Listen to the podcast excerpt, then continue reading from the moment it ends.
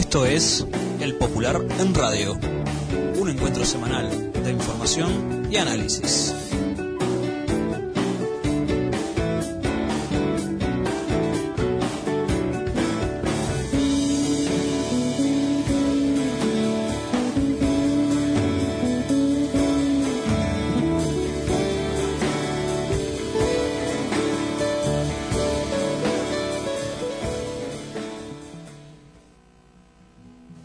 A todas y todos. Esta es una nueva edición del Popular en Radio, un espacio de comunicación con los comunistas, los frente amplistas, los militantes sindicales y sociales y con todos los hombres y mujeres interesados en la política y en profundizar el proceso de cambios en nuestro país.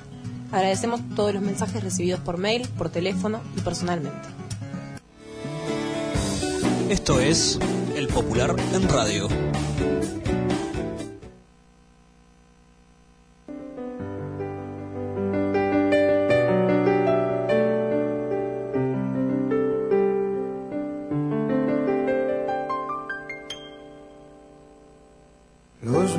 Viejos amores que no están, la ilusión de los que perdieron, todas las promesas que se van y los que en cualquier guerra se cayeron, todo está guardado en la memoria, sueño de la vida y de la historia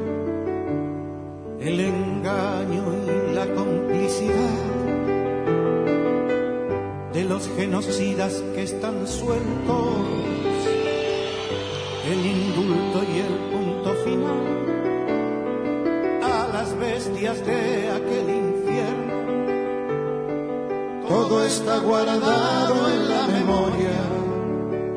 sueño de la vida y de la historia.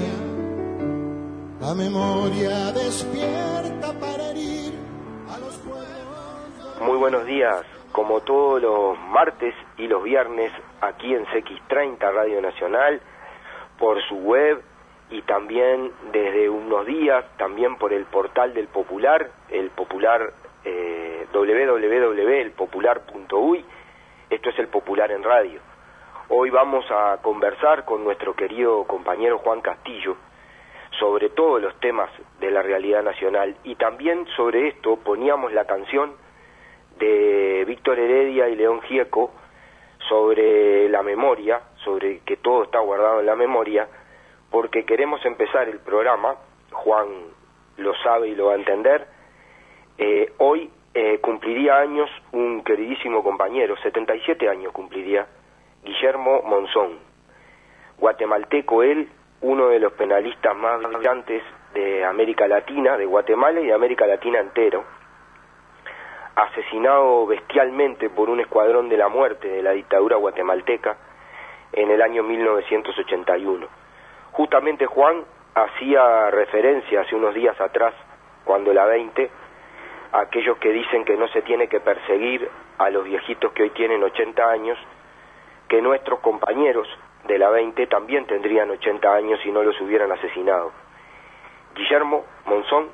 este querido camarada y compañero guatemalteco, también tendría 77 años y no les haría la falta que les hace a sus hijas, y Ana, a sus nietos y nietas y a todos los compañeros y compañeros que luchamos junto a él y que lo mantenemos vivo en nuestra memoria. Es como dicen León y Víctor Heredia, todo está guardado en la memoria y la memoria siempre va a salvar a los pueblos que la lleven consigo a caminar libre como el viento. Sin duda, eh, Guillermo estará en nuestras pancartas, en nuestras remeras, en nuestro corazón este 20 de mayo porque no olvidamos a nadie, a ninguno de nuestras compañeras y compañeros caídos en esta lucha heroica de todos los pueblos de América Latina por la libertad. Así que queríamos empezar así, Juan. Buenos días. Buen día, Gabriel. Permitime que me sume también a, esta conmemoración, a este recuerdo emotivo,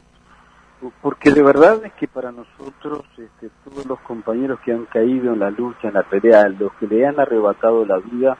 no tienen idiomas, no, se, no lo distinguimos por banderas, por las fronteras, por el país. por el lugar en donde nos haya tocado nacer. Luchadores todos por un mundo más justo, por un mundo solidario, todos dieron su vida eh, por un bien mucho más importante que el propio, que el personal, que el individual. Y nos toca eh, también recordar eh, en este compañero Guillermo seguramente a tanta cantidad de Guillermos y a tanta cantidad de Marías y a tanta cantidad de Gracielas y Silvia. O sea que hay decenas, centenas, miles de compañeras y de compañeros a lo largo de toda América, de toda nuestra región y del mundo que merecen ser recordados por, por esa generosidad de entrega, de lucha, sus principios, su ideal. Así que nos sumamos plenamente y al igual que vos pienso que para este 20 de mayo, pero mientras nos estamos preparando unas semanas antes de la, una semana antes, ocho días de que nos separan de la, de la jornada del 20 de mayo, todos estemos buscando la iniciativa, adhiriéndonos a lo que están siendo la convocatoria de madres y familiares de detenidos desaparecidos, desde las distintas organizaciones sociales, del propio movimiento sindical, que está trabajando directamente con ellos y con ellas, a los efectos de poder, mm, bueno, cómo nosotros expresamos el sentimiento mayoritario, sin duda mayoritario de nuestro pueblo en torno a verdad y justicia, para que nunca más existan los golpes de Estado en nuestro país y en todos los territorios. Así que eh, sumarnos a esta iniciativa, a la convocatoria, a, a poner nuestra a identificar nuestra casa con una balconera, con, con, un mural que hagamos nosotros casero, con un afiche que nosotros vamos a poder seguramente realizar, a poner la foto de un ser querido que haya sido desaparecido, de un compañero, de una compañera, porque este, de verdad que sigue siendo esta una tarea pendiente para nosotros y que debemos seguir reivindicándola. Sin duda alguna, Juan. Esta semana ha sido de, enorme densidad política. Eh, empecemos, Juan, por, por conversar sobre este debate que se está haciendo a pesar de que el gobierno no quería ni siquiera que se debatiera en el Parlamento en estos 90 días de la ley de urgente consideración y no querían recibir las organizaciones sociales y le han dado 20 minutos al PCNT, al no a la reforma, a FUGAN, a los sindicatos de la enseñanza para explicar sus consideraciones contra la LUC, pero aún así los las y los legisladores del Frente Amplio están dando una pelea muy fuerte en el Parlamento para colocar el debate y se ha conocido ayer, por ejemplo, que eh, el gobierno ha anunciado que va a desglosar de la ley de urgente consideración eh, dos artículos que estaban referidos a Antel y que particularmente obligaban a Antel a brindar su infraestructura a sus competidores, a Claro y a Movistar, en un golpe brutal a la línea de flotación. ¿Cómo, cómo valorás esta discusión y esto en particular? Sí, vos decís bien. A ver, la semana pasada, recién el lunes 4 de mayo, pudo formalizarse el debate, la discusión del importante punto de vista, porque eh, se apresuró el gobierno, como todas sus cosas, para, para cuando tienes intereses atrás o, abiertamente lo dice, eh, envió el proyecto de ley 24 horas después de haber sido enviado, aunque no hubo sesiones ni del Senado ni de diputados, a partir del día 24 de abril comenzaron a correr los plazos, pero recién pudo concretarse el debate, la participación activa de la Comisión del Senado que analiza y que recibe las delegaciones a partir del lunes 4 de mayo pasado. O sea que eh, esta es la segunda semana, el segundo día de la segunda semana de discusión. Una primera semana muy intensa, nos dicen, nosotros estamos siguiendo eh, casi que minuto a minuto lo que está aconteciendo allí adentro de la comisión que eh, hay 10, 12 y un día llegó a haber hasta más de 12 horas de debate y de discusión con algunas paradas técnicas nada más para poder almorzar, para poder eh, comer algo, pero siguiendo, recibiendo las delegaciones. En principio, los integrantes del Consejo de Ministros, los integrantes del Gobierno, que van explicando argumentando a favor de la ley este, de urgente consideración toda la primera parte que tenía que ver con el capítulo 1 y el capítulo 2, las medidas de seguridad, las medidas que comprenden al ministro del Interior este, y al ministro de Defensa, este, básicamente fueron las que ocupó gran parte de la discusión. Y eh, recién el día viernes de la semana pasada fue la primera convocatoria para recibir a organizaciones sociales o instituciones, o sea, para recibir delegaciones no gubernamentales que van a acercar otra opinión, que tienen sus preocupaciones, que colocan sus propuestas o sus objeciones a los efectos de la ley de urgente consideración. Y esta fue la del viernes pasado, recibiendo un promedio de 40 delegaciones por día, lo que eh, llevó para en la práctica mantener un orden de que cada 20 minutos la comisión iba a estar recibiendo una delegación distinta. Bueno, fue una verdadera maratón. Eh, maratón que es un esfuerzo tremendo para todos los participantes, integren la actividad política parlamentaria o sean de las delegaciones que van participando allí, porque para debatir, para discutir con tranquilidad, para hacer serio el intercambio de puntos de vista, obviamente que en 20 minutos es muy difícil para cualquiera. Este, entonces, eh, allí con todas esas dificultades aún se fueron buscando la alternativa para ir escuchando las opiniones que por cierto este hasta este momento que estamos hablando nosotros no hemos encontrado ni un artículo que se justifique estar siendo considerado de urgente consideración ni un artículo. A ver eh, cuáles de ellos va a resolver los problemas que hoy tienen los compatriotas, habida cuenta que el gobierno fue el que tomó la decisión que compartimos de que la situación sanitaria del país, en el complejo panorama mundial que hay ahora en este momento, merecía ser declarado de emergencia nacional, una emergencia sanitaria nacional con consecuencias económicas, con consecuencias en la industria y en la producción, con consecuencias en el trabajo y obviamente entonces nos hicieron esperar las consecuencias sociales que venimos denunciando desde el popular en radio y desde el popular en todas sus manifestaciones escritas, denunciando abiertamente de en dónde se colocan los ejes de la verdadera preocupación y los problemas que tiene nuestra población. Por tanto, eh, allí cuando en la jornada de ayer de tarde aparece la resolución después del debate, después de la discusión, de que se retiraban el artículo 268 y 269, tal vez fue la primera noticia más o menos de corte positivo que hubo eh, dentro de este debate,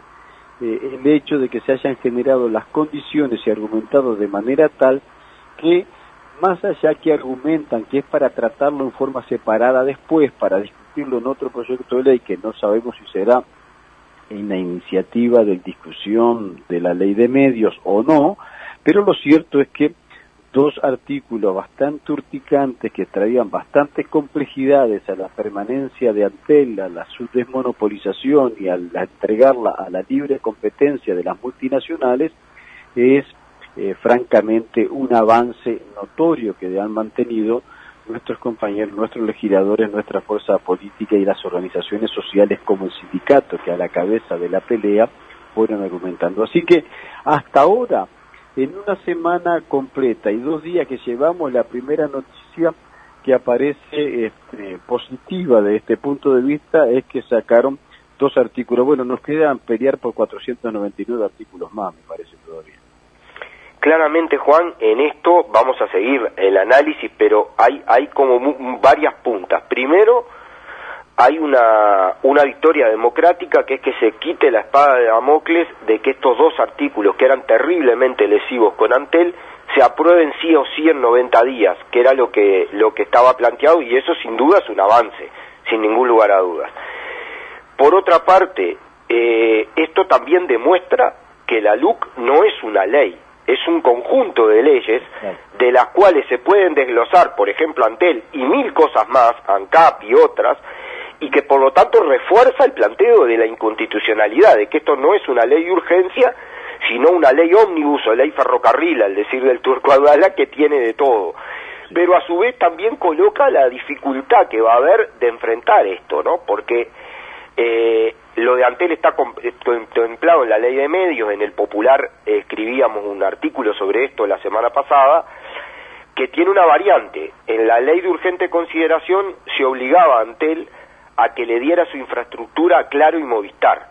En la ley de medios se sigue obligando a Antel que se que dé la infraestructura, pero solo a los canales cable, no a, Claro y Movistar. Es una, pero coloca una dificultad para enfrentarlo también eh, a posteriori. Sí, tal cual. Eso está tal cual lo está diciendo vos. O sea, eh, nosotros hemos disipado parte del problema, pero no quiere decir que esté todo resuelto, no quiere decir que con esto bajemos los brazos y, pongamos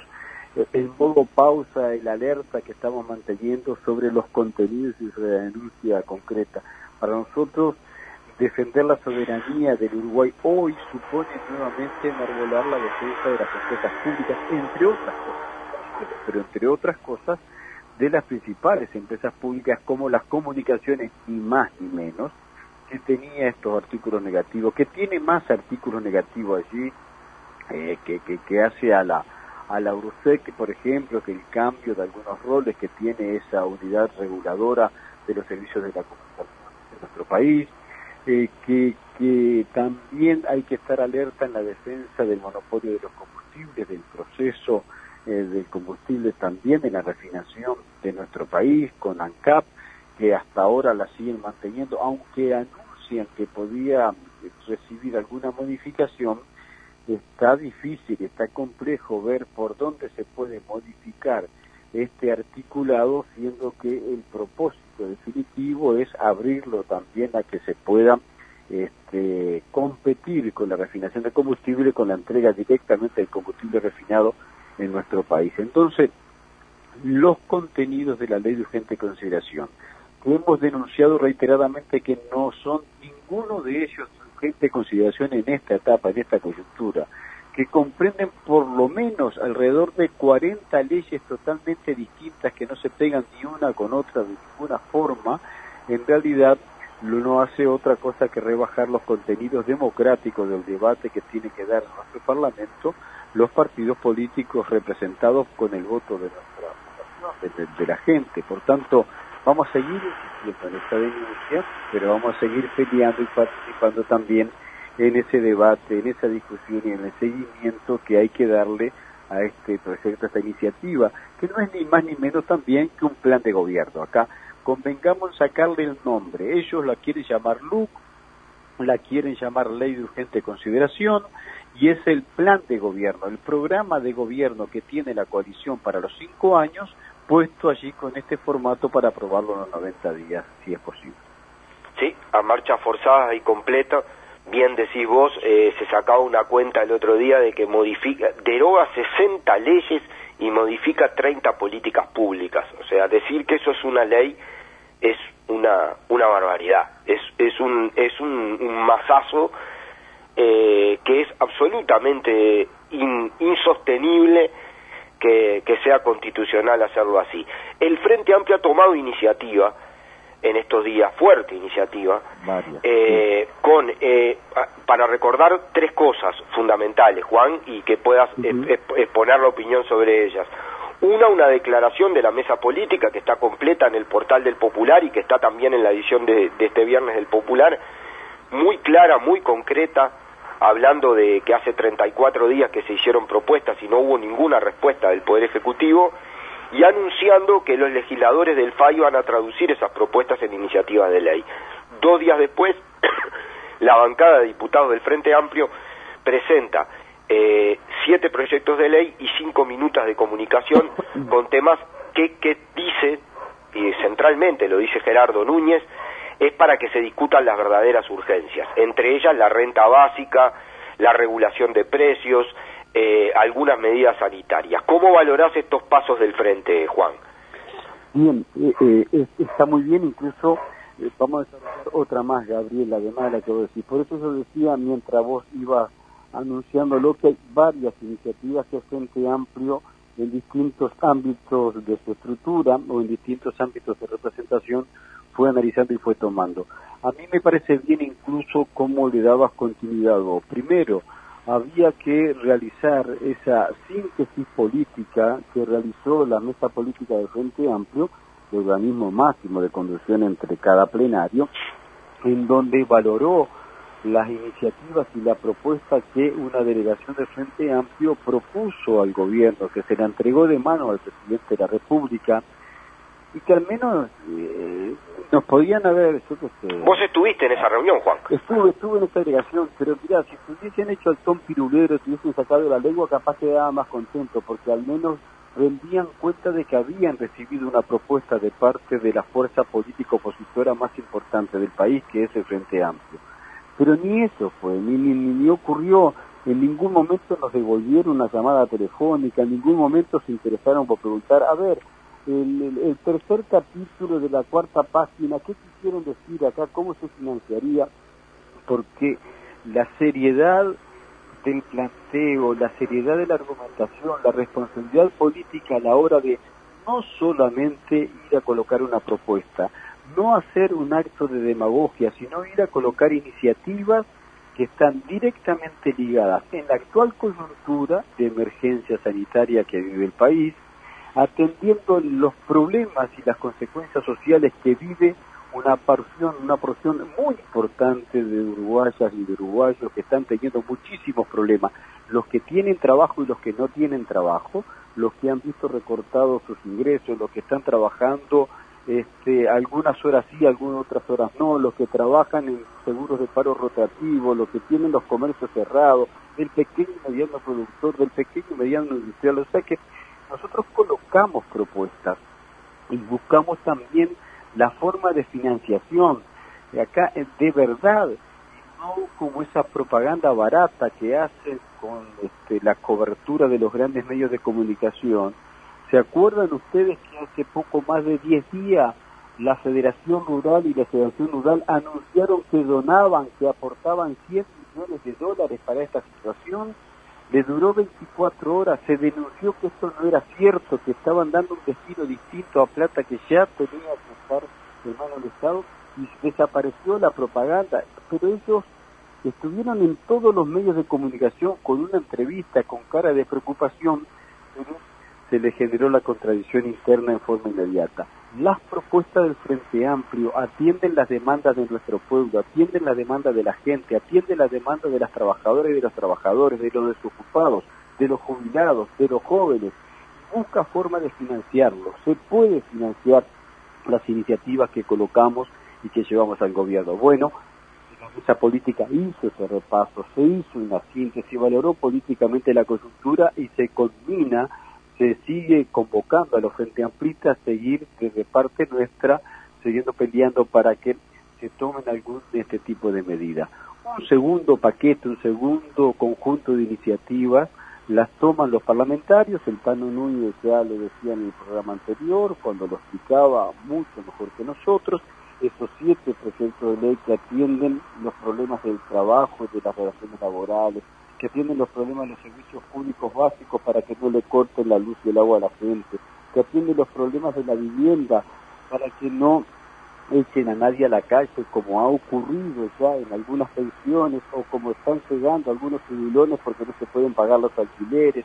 atienden problemas de las tarjetas de crédito para que las moras y los intereses no terminen cobrándole dos y tres veces más a la gente lo que debe cuando no está pudiendo pagar atiende la situación de la pandemia, la excepción de la expedición de medicamentos, medidas sanitarias de protección para los trabajadores y atiende minutas básicas, elementales. No forman parte del proyecto de ley porque toda iniciativa que requiera la financiación del gobierno central no pueden ser hechas eh, por iniciativa del Parlamento, esto tiene que ser iniciativas del Poder Ejecutivo. Es por eso que, entre otras cosas, insistimos nosotros, insistieron nuestros parlamentarios, con la necesidad de una renta básica, de un salario mínimo nacional para aquellas familias que no tienen ningún peso de ingreso, ninguna forma efectiva de que ingresen a su casa la forma para parar la olla, para atender la demanda que tiene su familia. Entonces, entre otras cosas, se han colocado así. Y el tercer grupo de temas es mucho más profundo, fue de mucha más dedicación y trabajo, es el grupo de trabajo que encabezando Tabaré, que con el compañero Ricardo Erlich y con el compañero Miguel Fernández Galeano, fueron al frente de más de 50 técnicos profesionales, científicos, académicos y universitarios de distintas opiniones políticas partidarias elaboraron un plan estratégico nacional a los efectos de dar respuesta al impacto de la pandemia, porque no es solamente el problema de la enfermedad. Acá no hay solamente un problema de un virus, acá no hay solamente un problema de un contagio, acá hay otros problemas del impacto del Uruguay que queda, de la situación que quedan las familias, de las trabajadoras y los trabajadores uruguayos después que se venza el virus, después que se derrote a esta enfermedad, seguramente las fábricas no van a quedar con la misma cantidad de trabajos, no sé cuántas fábricas de estas podrán volver a abrir sus puertas, no sé la cantidad de trabajadores que tomarán las mismas, no sé cuántos se van a endulzar queriendo tener a las trabajadoras los trabajadores en su casa con el famoso teletrabajo que está teniendo una propaganda bárbara porque así les sale más barato a los trabajadores y tienen que pagar y costear todas sus cosas. Entonces, para todo esto hubo un profundo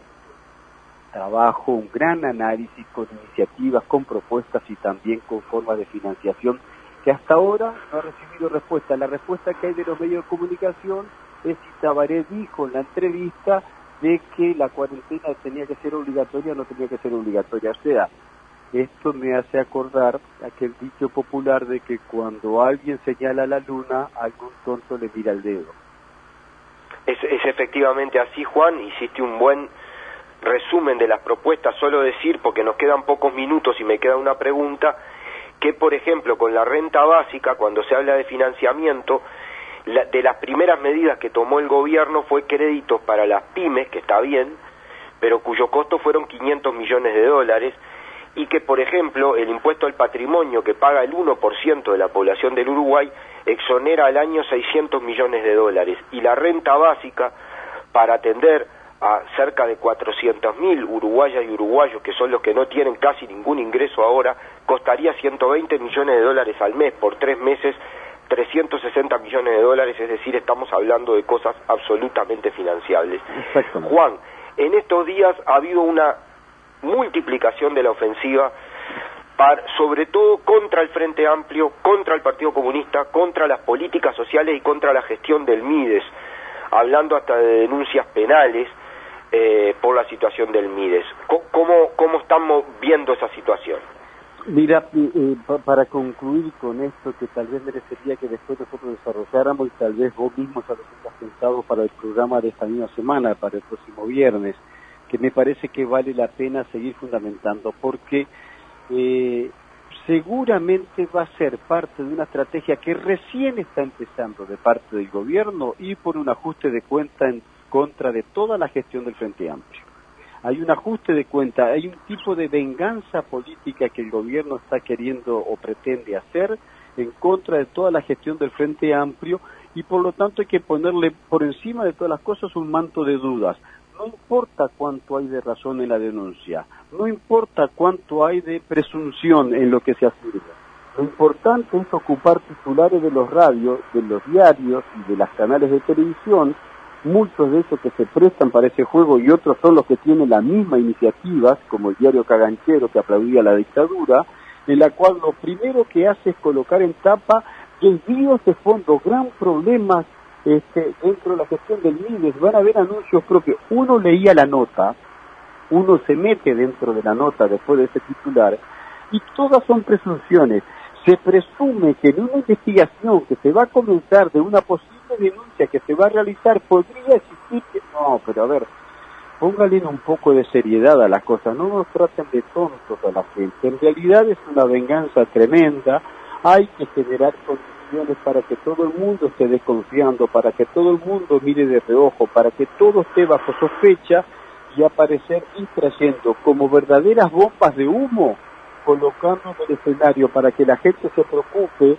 si faltaron tres pesos y si faltó una lamparita en algún lugar, pero mientras tanto nos están llevando en carretilla y en pedazos todos los problemas que tenemos que resolver los compatriotas, el problema del trabajo, el problema de la salud, el problema de la vivienda, el problema de la seguridad, que parece que ahora se terminaron los problemas de seguridad en Uruguay. Automáticamente a partir del primero de marzo se redujeron todos los noticieros menos de la cuarta parte del tiempo que se ocupaban durante la sesión de Frente Amplio. Así que